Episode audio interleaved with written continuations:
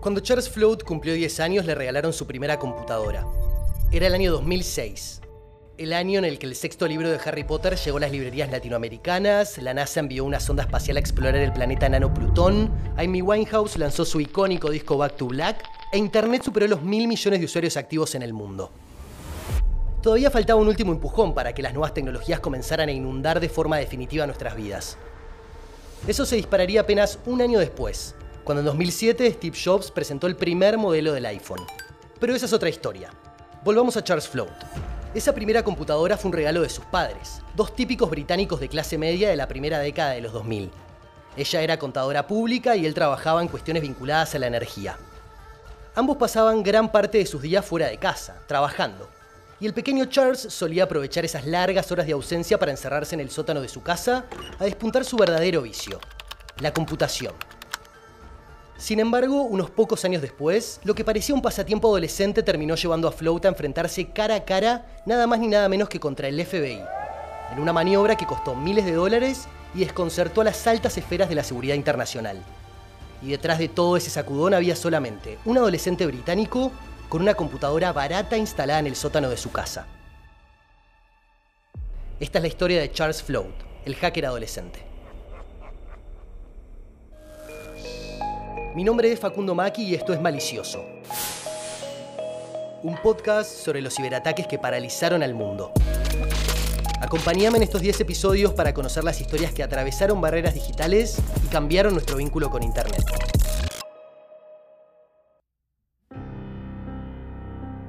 Todos nos acordamos de nuestra adolescencia. Esos años de confusión extrema, aburrimiento y hastío, donde nos sentimos incomprendidos, principalmente por nuestros padres. En el caso de Float, la incomprensión era mutua. El señor y la señora Float podían ver que su hijo tenía un interés muy particular por las computadoras, pero rápidamente los abrumó la cantidad de horas que el joven dedicaba a los códigos de programación y las pantallas. Entonces empezaron a intentar regular el uso que su hijo hacía de esta tecnología pero lo cierto es que nunca tuvieron mucho éxito en detener ese impulso irrefrenable que atraía a Charles hacia la computadora. Como los insectos no pueden evitar ir a la luz, aunque eso, en el fondo, represente su destrucción. En un artículo publicado en el diario británico The Times, Float recuerda aquellos años y cuenta que sus padres intentaron bloquear y restringir su acceso a la computadora y a la conexión a Internet. Pero cada vez que lograban imponer un nuevo obstáculo entre su hijo y la virtualidad, el joven se las ingeniaba para sortearlo. De esta forma, las claves de los routers, los planes de acceso limitado a la web y los candados digitales solo fueron un entretenimiento más para Charles.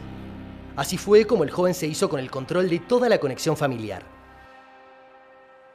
Una fría noche de enero como cualquier otra del año 2013, a pocos kilómetros de la ciudad de Birmingham, el matrimonio Float estaba en el living de su casa mirando televisión, probablemente las noticias en Channel 4 o la BBC.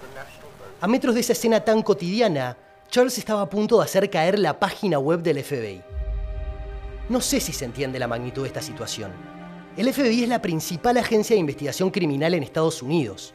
Sus agentes son los encargados de capitanear investigaciones que son asuntos de seguridad nacional. Estamos hablando de terrorismo, espionaje, secuestro, crimen organizado e irónicamente delitos cibernéticos e informáticos. El FBI tiene casi 37.000 empleados y recibe anualmente 11.000 millones de dólares de presupuesto. Y Charles Float tenía 16 años y había hecho sus primeras armas en el hacking leyendo foros de videojuegos. En estos oscuros rincones de Internet, cientos de otros Charles Float compartían sus experimentos y secretos sobre código y programación. Podríamos decir que algunos, los más asiduos a estos intercambios, formaron su propia comunidad de hackers amateurs. Float pasaba al menos 10 horas diarias chateando con estos desconocidos, donde también se empezaron a establecer jerarquías dependiendo de los logros de cada uno. Float quería ser el rey y sabía que para eso tenía que lograr algo grande, algo tan grande como derribar la página web de uno de los servicios de inteligencia más prestigiosos del mundo. ¿Cómo lo logró? Básicamente se pasó semanas cosechando una gigantesca red de computadoras infectadas a lo largo de todo el mundo, Float armó su propio ejército digital sin que sus soldados, los dueños de las computadoras capturadas, ni siquiera se dieran cuenta de lo que estaba pasando frente a sus narices. Gracias a esta botnet, como se le llama a las legiones de computadoras infectadas, Float podía moverse por internet sin ser detectado y usar toda la potencia de los equipos ajenos para hacer lo que quisiera. Eligió aprovecharse de una vulnerabilidad en el software que el FBI utilizaba para ejecutar su sitio web. En cuestión de horas logró hacerse con el control del sitio. Todavía recuerdo estar allí, sentado en mi cuarto, con una gran sonrisa en el rostro cuando lo logré. Aunque te confieso que no lo hice buscando la notoriedad pública.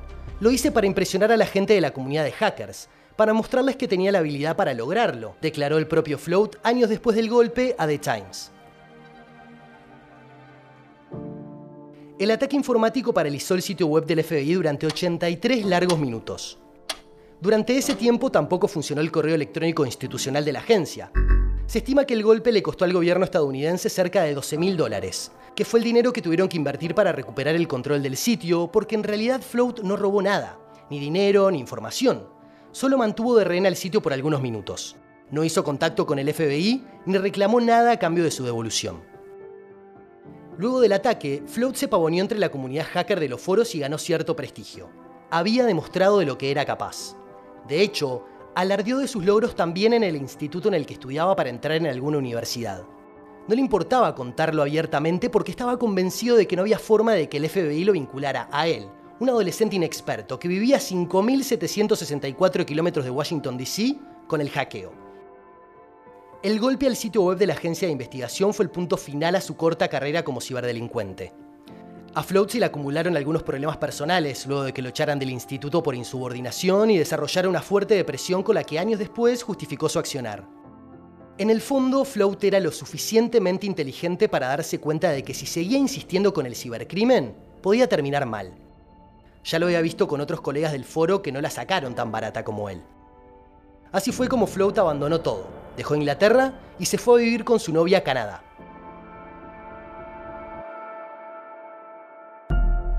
Parecía que aquellos tiempos de hackeo habían quedado atrás, que ya podía olvidarlo. Pero en enero de 2013, exactamente un año después del ataque al sitio web del FBI, Float participó de una manifestación en Canadá y fue arrestado. La policía incautó su teléfono, que el joven llevaba siempre encriptado, y eso llamó particularmente la atención de los agentes.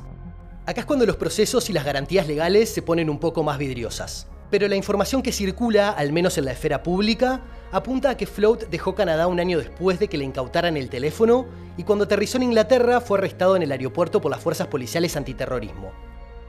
Lo acusaron de tres cargos bajo la ley de uso indebido de computadoras y el Tribunal de la Corona de Birmingham lo sentenció a ocho meses de prisión, que fue suspendida a cambio de realizar 250 horas de trabajo comunitario. En ese tiempo, Float obtuvo lo que siempre buscó, el reconocimiento público. Las crónicas periodísticas cuentan que el joven seducía con sus románticos relatos de hackeos hasta los guardias de seguridad que se encargaban de custodiarlo, y que todos lo escuchaban fascinados. Hoy, una década después, Float tiene montada su propia empresa de marketing y asegura que está alejado del cibercrimen. De hecho, desaconseja a los jóvenes pasar tiempo en salas de chat, llenándose la cabeza con las posibilidades ilimitadas que ofrece Internet incluso para un adolescente inexperto.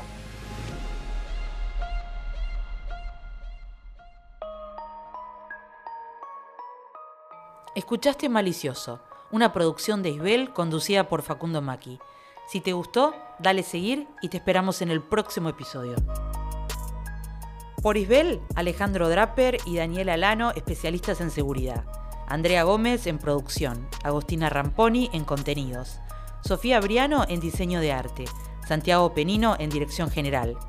Por signo, Karina Novarese y Santiago Magni en producción y coordinación general. Locución quien les habla, Karina Novarese. Conducción, Facundo Maki. Guión, Nicolás Tavares y Facundo Maki. Grabación y postproducción, Fernando Echegorri, Felipe Barbeito y Montserrat Cabrera.